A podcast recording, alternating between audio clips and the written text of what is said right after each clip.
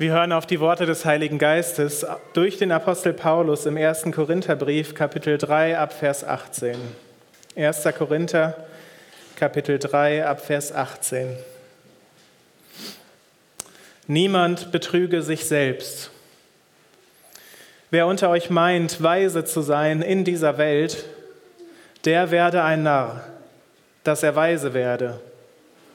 Denn die Weisheit dieser Welt ist Torheit bei Gott.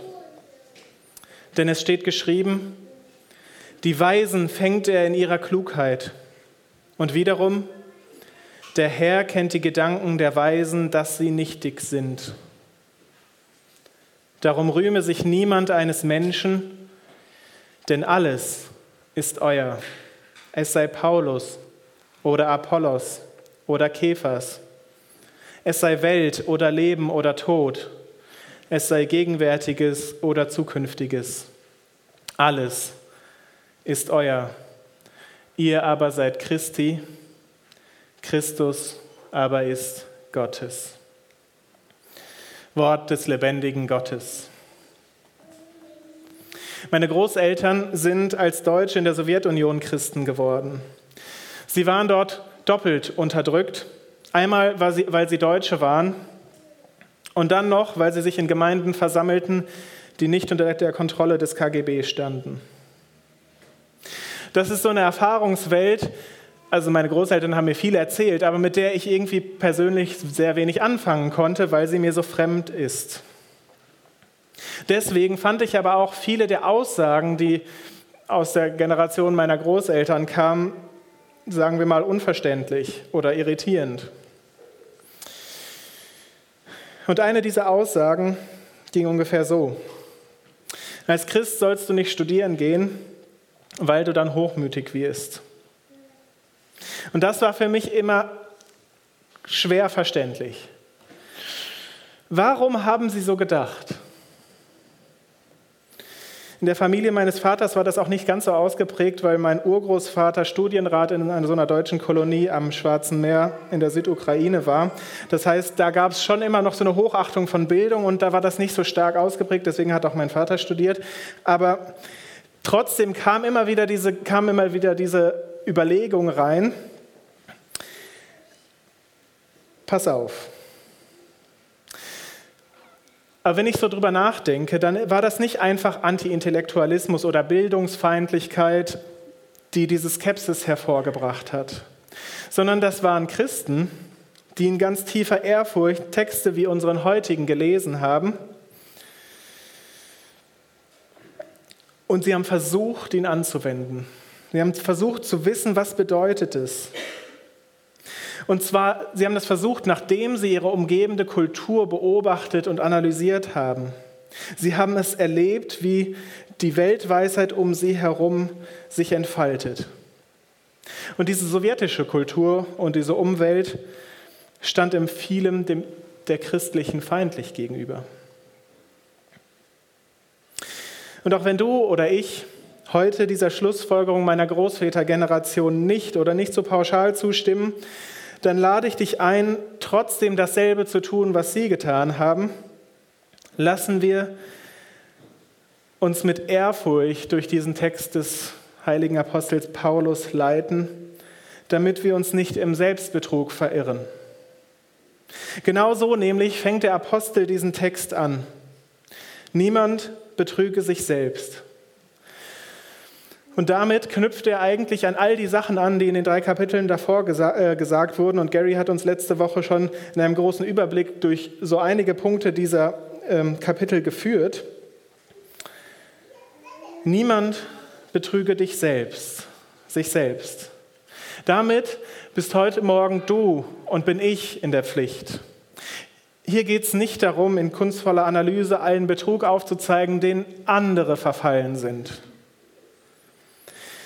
Denn wir sind hier heute von der Heiligen Schrift aufgerufen, unseren eigenen Selbstbetrug aufzudecken und abzulegen.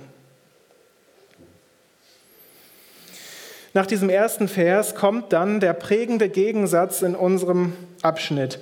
Die Weisheit der Welt ist Torheit bei Gott. Wow. Und um das Ganze noch etwas verwirrender zu machen, wendet Paulus das auch noch mit einem Satz an, der fast schon paradox oder, wenn du es intellektuell sagen willst, dialektisch klingt. Wer unter euch meint, weise zu sein in der Welt, der werde ein Narr, damit er weise werde. Ich soll also ein Narr werden, damit ich weise werde. Also lieber Paulus, was ist da los? Hast du zu viel postmoderne Sprachphilosophie gemacht? So mit Worten spielen, damit irgendwie alle Sicherheiten äh, durcheinandergebracht werden, damit man irgendwie alles dekonstruieren kann, damit alles irgendwie keinen Sinn mehr ergibt? Oder was machst du, Paulus? Was meint Paulus hier damit? Ich soll ein Narr werden, damit ich weise werde. Und das ist wieder wie alles in unserem Abschnitt einen Rückbezug auf Kapitel 1 bis 3. Die Weisheit der Welt und die Torheit des Kreuzes und die Weisheit Gottes hat Paulus schon in Kapitel 1 angesprochen. Deswegen müssen wir darauf zurückgreifen, um zu verstehen, was er uns hier eigentlich sagen möchte. Denn er ist kein postmoderner Sprachphilosoph, der hier einfach nur irgendwelche paradoxen Sachen in den Raum stellen äh, will, sondern er möchte uns hier zu etwas führen. Und in diesem Kapitel 1 kontrastiert Paulus die Torheit des Kreuzes auf der einen Seite mit der Weisheit der Welt. Denn die Korinther, die fanden es irgendwie peinlich, dass der Kern ihrer Botschaft, naja, für die Griechen paradox oder vielleicht sogar dumm klang. Ich glaube, vor einigen Wochen hatten wir hier schon das Bild von dem Esel am Kreuz. Genau das ist damit gemeint. Da gab es so Spottgraffitis. Ja, die Christen, die, also wirklich, brauchst nicht mehr drüber zu reden, die, die sind alle durchgedreht. Und bei den Juden kam ihre Botschaft schwächlich an. Ja, der, der hat doch nichts hingekriegt, dieser Jesus. Und so muss Paulus die Korinther, die das peinlich fanden, ermahnen, damit sie nicht den Kern ihrer Botschaft verlieren. Deswegen schreibt er dort, Christus ist unsere Weisheit. Vielleicht als ein kleiner Exkurs, daher kommt der Name der größten christlichen Kathedrale in der östlichen Christenheit, die Hagia Sophia, heute in Istanbul. Erdogan hat sie vor kurzem in eine Moschee umgewandelt. Hagia Sophia, die Kirche der heiligen Weisheit. Und die Christen des Oströmischen Reichs haben dort natürlich nicht die Weisheit als irgendwie abstrakte Idee angebetet oder gar als Göttin oder so, sondern sie haben den Korintherbrief gelesen und gesehen, die heilige Weisheit ist Christus selbst. Christus unsere Weisheit. Und die Weisheit der Welt ist Torheit bei Gott. Damit konfrontiert uns der Paulus. Bedeutet das aber, dass Paulus uns hier auffordert, alle Weisheit und Klugheit der Welt in den Wind zu schlagen und einfach blind zu glauben? Du musst halt den Sprung des Glaubens in die Dunkelheit machen oder irgendwie sowas. Heißt das, dass wir Christen so eine Art Binnenlogik haben, die nur so innerhalb von unseren Mauern Sinn macht, aber draußen ist das irgendwie schon ein bisschen verrückt? Dass wir so eine eigene Definition von Weisheit hat, haben, die kein anderer nachvollziehen kann. Heißt das Verstand draußen an der Garderobe abgeben, weil hier drin kommt nur der Glaube rein? Wohl kaum. Sonst wäre wohl nicht das Alte Testament angefüllt mit Weisheitsbüchern. Die überragende Weisheit von König Salomo wird von der Königin von Saba, einer Außenseiterin oder einer, die von außen kommt, sagen wir mal besser, anerkannt. Und die Gesetze Israels sind ausdrücklich gegeben, damit die Heiden drumherum erkennen, wie gut Israel regiert wird, was da für eine Weisheit am Werk ist. Die Weisheit Gottes ist also zumindest teilweise auch von außen zu erkennen. Und auch die Weisheit, die wir aus nicht, in der nichtchristlichen Welt finden, sie hat ihren Wert. Und da gilt der alte reformierte Spruch, alle echte Weisheit, egal woher, ist Gottes Weisheit.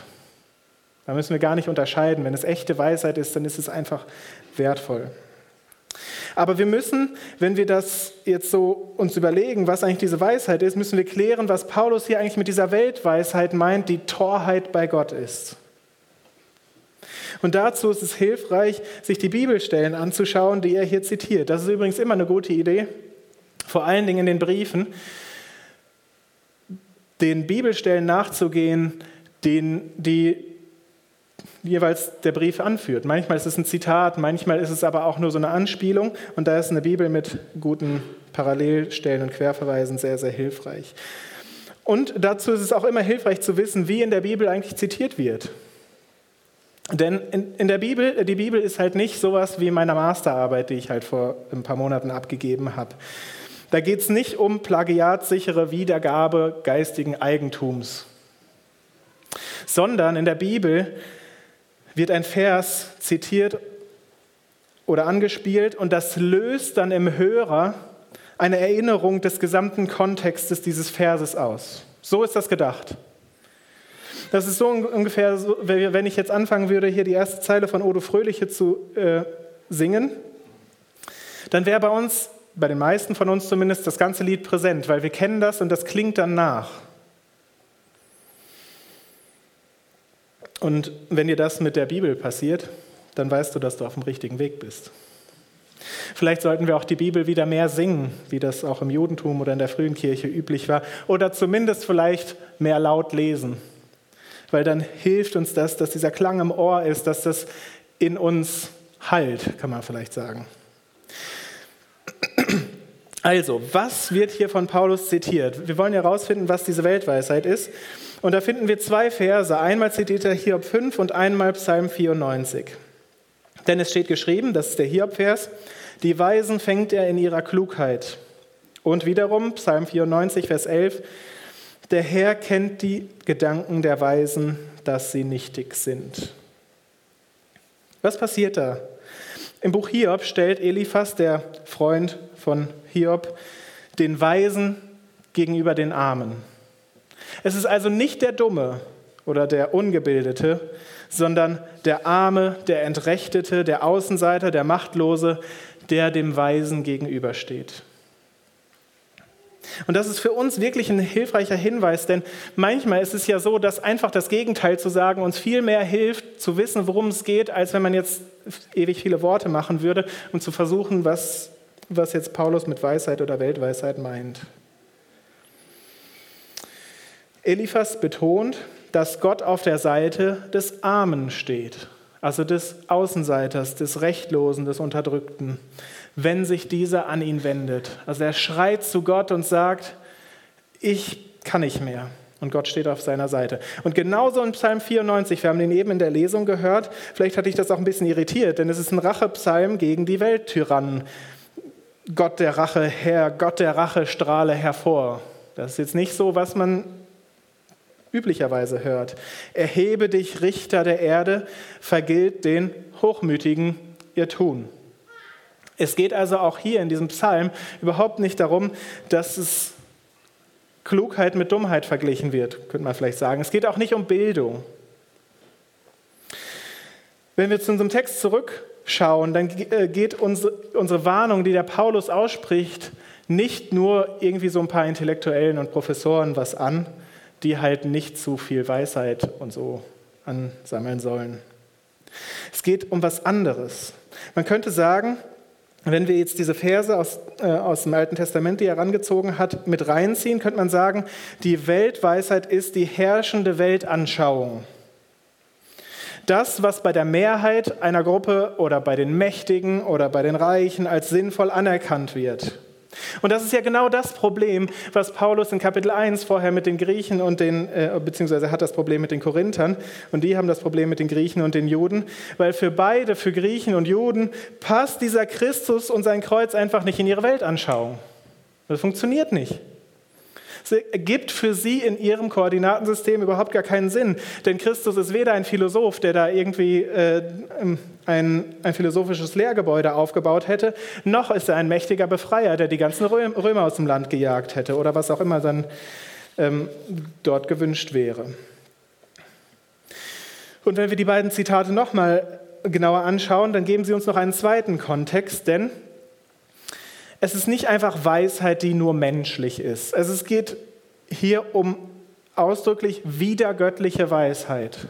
Es geht nicht einfach um etwas, was nur ein Mensch gesagt hat. Also vielleicht hatte ich mal einen hellen Moment und habe was gesagt, was du weise findest, steht aber nicht in der Bibel. Also das könnte man ja sagen, so, das habe nur ich gesagt und das hat Gott gesagt oder so. Darum geht es nicht, sondern es geht hier wirklich um Dinge, die der göttlichen Weltsicht gegenüberstehen. Man könnte sagen, es geht um die Wahrnehmung und die Bewertung der Wirklichkeit, die nicht vom gekreuzigten Christus als dem höchsten Punkt ausgeht.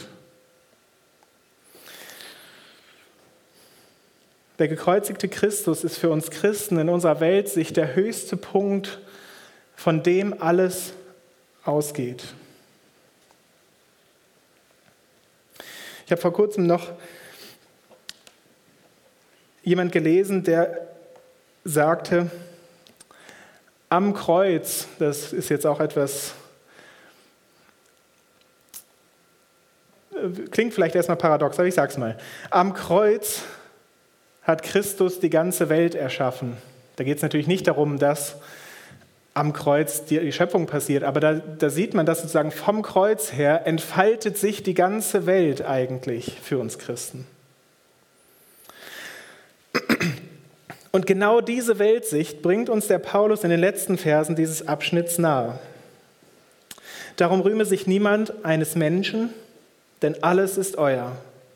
Es sei Paulus oder Apollos oder Kephas, es sei Welt oder Leben oder Tod, es sei Gegenwärtiges oder Zukünftiges. Alles ist euer, ihr aber seid Christi, Christus aber ist Gottes. mit dieser ich gebe es zu, wieder seltsam klingenden Aussage führt Paulus genau auf das hin, was wir eben schon in den alttestamentlichen Zitaten spüren konnten.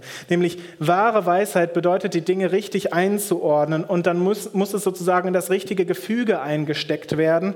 Und Paulus baut uns hier eine Hierarchie, wie sozusagen die, die Welt zu verstehen ist. Gott, Christus, wir. Und dann entfaltet sich von dort aus alles. Wenn wahre Weisheit bedeutet, dass die Dinge richtig einzuordnen sind, dann geht es bei Weisheit nicht nur um Richtigkeiten, dass ich halt was Richtiges sage oder dass das, was ich gerade gesagt habe, irgendwie richtig ist, sondern es geht um das, was die Realität zusammenhält. Oder wie es in der Weisheitsliteratur der Bibel steht, zum Beispiel in Sprüche, der Herr hat die Erde durch Weisheit gegründet und nach seiner Einsicht die Himmel bereitet.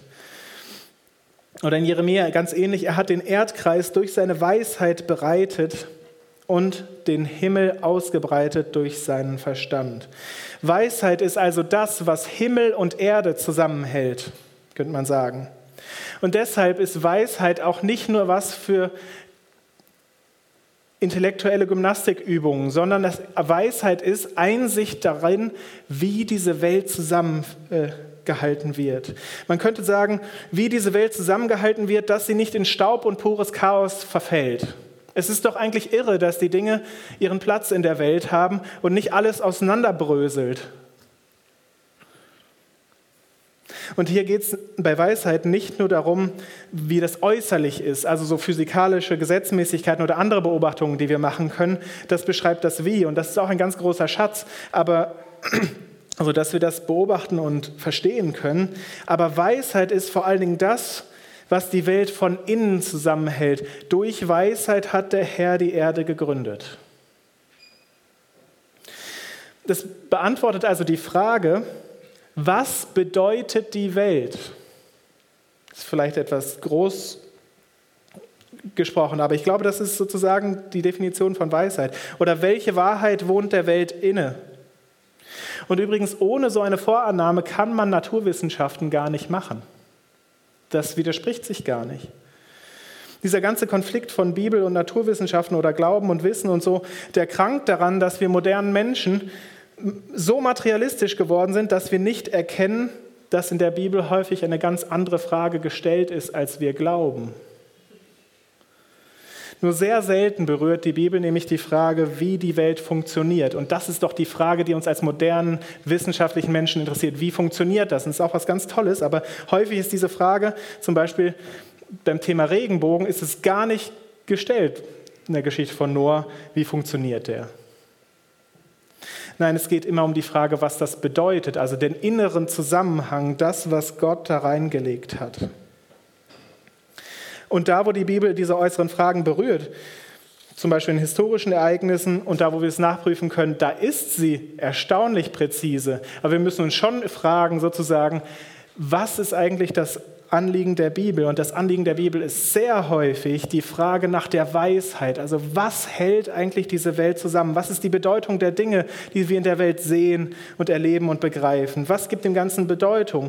Und unsere Ansicht, die wir manchmal der wir manchmal begegnen, dass das alles so bedeutungslose mechanische Abläufe sind, so wie so eine Maschine, die ist für so einen antiken Menschen eigentlich völlig undenkbar. Und übrigens genauso für die Mehrheit der Weltbevölkerung heute. Menschen haben eine Intuition dafür, dass in der Welt Weisheit wirkt, damit alles zusammenkommt, zusammenwirkt. Nur unter uns ach so aufgeklärten Menschen hält sich die Meinung manchmal, dass die Zusammenhänge der Welt an sich bedeutungslos sind und wir können da halt irgendwie so eine Bedeutung drauf konstruieren. Ist aber eigentlich völlig unintuitiv, würde ich behaupten. Und wenn wir das sehen, dann ist es schon nicht mehr weit zu fragen, wer gibt eigentlich dem Ganzen Bedeutung? Wessen Weisheit ist es eigentlich, die die Welt zusammenhält oder die den Dingen Bedeutung gibt oder Beziehungen Bedeutung gibt? Und das kannst du ja ganz ausbreiten, wie du willst. Und von diesem Gedanken aus entfaltet sich in der Bibel die Weisheitstheologie, und manchmal wird es auch die Logos-Theologie genannt und so. Das ist nämlich der Gedanke, dass Gott den Erdkreis durch Christus bereitet hat. So wie in den Sprüchen steht, durch seine Weisheit hat er die Welt gegründet. Und Christus ist die Weisheit Gottes, sagt uns Paulus. Und daher hat Paulus diesen Gedanken, daher hatte auch Johannes diesen Gedanken. Das haben sie nicht einfach nur von den Griechen geklaut, sondern als Christus in die Welt kam, da fügen sich all diese Aussagen über die Weisheit im Alten Testament zu einem Bild zusammen und sie zeigen ihn. Wenn also Christus die Weisheit ist, dann sortiert sich die Bedeutung der Welt nur richtig, wenn wir sie durch ihn betrachten. Das ist vielleicht so ähnlich wie man physikalische Phänomene nur richtig einordnen kann, wenn man sie durch die korrekte Theorie oder das korrekte Modell betrachtet. Sonst fügt es sich nicht zusammen. Nur in unserem Fall der Weisheit ist es eben eine Person, der man begegnet und nicht nur eine Theorie, die man prüft oder verwirft. Und jetzt nach diesem langen Anlauf der Weisheit und Christus schauen wir uns nochmal den Text an und beginnen diesmal von hinten. Denn es geht ja darum, Paulus will uns diese Hierarchie der, der Bedeutung geben, könnte man vielleicht sagen. Und da fängt er an mit dem unverrückbaren Fixpunkt aller Realität. Der Ursprung ist Gott. Er ist der Schöpfer, er ist der Herr, er ist Ziel, das Ziel aller Dinge. Und dann sagt er, Christus ist Gottes. Also Christus gehört Gott oder gehört zu Gott. In diesem Satz ist eben diese ganze Frage nach der Weisheit enthalten, die wir eben, der wir eben ein bisschen nachgespürt sind. Christus ist eben das Wort und die Weisheit Gottes, durch die er alles geschaffen hat und erhält. Und das kann er, weil er Gottes ist. Das heißt, weil er selbst Gott ist. Oder wie Johannes 1.1 sagt, das Wort war bei Gott und er selbst und war selbst, das, äh, war selbst Gott vor aller Zeit. Also das Wort war selbst Gott und das vor aller Zeit. Christus ist also nicht nur so wie in manchen Theorien der Lakai, der so die äh, Befehle Gottes ausführt, weil Gott sich nicht die Hände schmutzig machen will, sondern er hat Anteil an Gott. Oder moderner gesagt, er steht in so einer tiefen Beziehung zu Gott, dass die eins sind. Und dann sagt Paulus, dass wir Christi sind. Also in analoger Weise gehören wir zu Christus, wie Christus zu Gott gehört. Und ich sage das auch nochmal, weil das so gewaltig ist. Wir gehören zu Christus in einer ähnlichen Weise, wie Christus zu Gott gehört. Er ist, er, nämlich Christus, ist damit das Scharnier zwischen Mensch und Gott. Und deshalb haben die ersten Christen unverrückbar daran festgehalten, dass Jesus ganz Mensch und ganz Gott ist, unvermischt und ungetrennt, die geheimnisvolle Einheit der zwei Naturen Jesu. Wir haben es eben in dem allerersten Lied gesungen. Sie sind für diese Wahrheit in den Tod gegangen. Man kann jetzt sagen, das ist irgendwie so philosophischer Kram oder so es ist eben nicht, sie sind für die Wahrheit in den Tod gegangen, weil sie wussten, dass ihre eigene Verbindung, die eigene Einheit zu Gott an dieser Wahrheit hängt, dass Christus beides ist. Dass Christus diese Mittelposition hat. Und wenn wir jetzt uns diese Kette angeschaut haben, Gott, Christus, wir, warum sollen die Korinther sich dann keine Gedanken darum machen, ob sie vor den Juden oder Griechen schlecht dastehen? Warum sollen sie sich nicht durch die Verbindung mit christlichen Leitern, das haben wir letztes Mal gehört, als wichtig darstellen?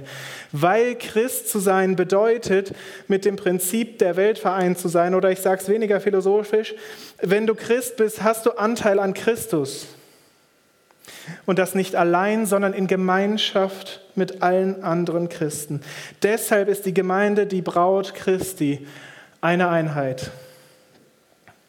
Deshalb ist die Gemeinde der Leib und er ist das Haupt, eine Einheit. Das ist genau das, was Paulus eben in ganz kurz gesagt hat. Deshalb bekommen wir im Abendmahl alle Anteil an dem Brot, weil der, der das Brot des Lebens ist, gesagt hat, nehmet, esset, das ist mein Leib für euch. Wir haben nämlich Anteil oder Gemeinschaft an Christus, kann man sagen. Er schenkt sich uns, damit wir zu ihm gehören. Das ist eine Vereinigung. Und dasselbe äh, drückt Paulus in verschiedenen Stellen mit Christus in euch aus.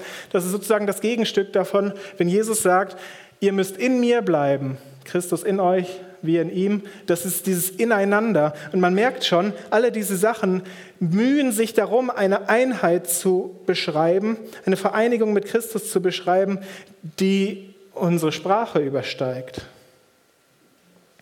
Denn was diese Vereinigung bedeutet,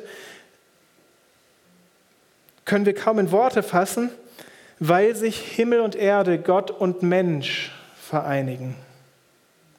Und deswegen nennt man das auch die geheimnisvolle Einheit mit Gott durch Christus.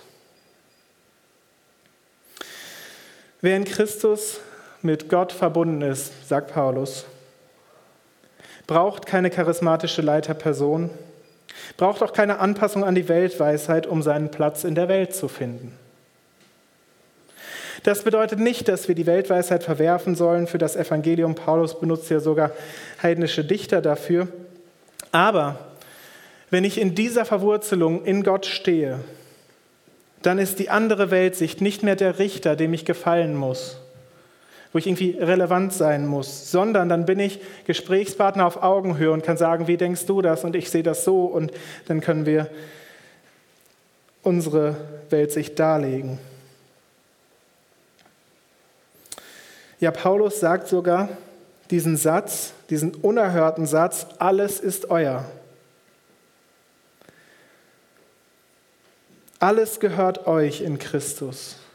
Ihr seid nicht mehr bedürftig nach Annahme oder Anerkennung, weil ihr von dem wahren Menschen und dem wahren Gott Jesus Christus angenommen seid. Und dann, sagt er, fallen sogar die großen Themen des Lebens an ihren Platz zurück. Sie beherrschen uns nicht mehr, sei es Welt oder Leben oder Tod, sei es Gegenwärtiges oder Zukünftiges. Also sozusagen all das, was du bedauerst, all das, was du erhoffst, all das, was du vielleicht fürchtest, all das fällt in die hintere Reihe zurück, wenn ich in Christus verankert bin. In dieser Welt die viele Dinge gut nennt, die von Gott abgrundtief böse und zerstörerisch sind, müssen wir nicht kapitulieren. Ja, wir dürfen sogar nicht kapitulieren, weil das bedeuten würde, das Evangelium dem Zeitgeist zu opfern, der Weltweisheit. und dass wir vielleicht den Heiligen Geist mit dem Zeitgeist austauschen. Deswegen ermahnt ja Paulus die Korinther da deshalb. Das Evangelium durch all die Jahrhunderte war immer schon auf die eine oder andere Weise, an dem einen oder anderen Punkt mit der Weltweisheit auf Kollisionskurs. Und das muss es ja auch, wenn es verändern will. Wenn immer alles bestätigt wird, dann gibt es keine Veränderung. Wenn du also dein Leben Christus hingibst, wenn du dich also im eigentlichen Sinn Christ nennen willst, dann wirst du auch hier und da mit den Anschauungen der Welt kollidieren. Dann wirst du zum Narr werden vor der Weisheit der Welt. Und übrigens, dann wirst du auch entdecken, dass diese Weisheit der Welt in dir steckt. Dass diese Weltweisheit in dir ist. Das ist nicht immer nur da draußen. Dann wirst du auch mit dir selbst vielleicht manchmal kollidieren und merken, da ist irgendetwas schief. Da ist etwas nicht auf das Kreuz Christi hingeordnet. Aber wenn es dann zum Konflikt kommt, egal ob äußerlich oder innerlich, dann brauchst du dich weder ängstlich wegducken, du brauchst dich auch nicht wie so ein bedrängtes Tier wild um dich schlagen und den Kopf verlieren, denn alles ist euer. Das ist die Gelassenheit in Christus. Ihr aber seid Christi, Christus aber ist Gottes. In dieser Identität, ja ich will sogar sagen, in dieser mystischen Einheit, die wir versucht haben ein bisschen nachzuspüren mit deinem Schöpfer, in dieser Vereinigung mit Gott, kannst du ganz gelassen in die Konflikte gehen, die, die, die das Evangelium in der Welt und in dir auslöst. Du kannst auch ganz gelassen den Verlusten ins Auge blicken, die das bedeutet, wenn du dem Evangelium treu sein willst. Sei es manchmal vielleicht Verachtung oder Spott, sei es mal ein verlorener Arbeitsplatz oder eine verhinderte Karriere, sei es vielleicht die Androhung von Haft- und Arbeitslager, denen meine Großeltern gegenüberstanden.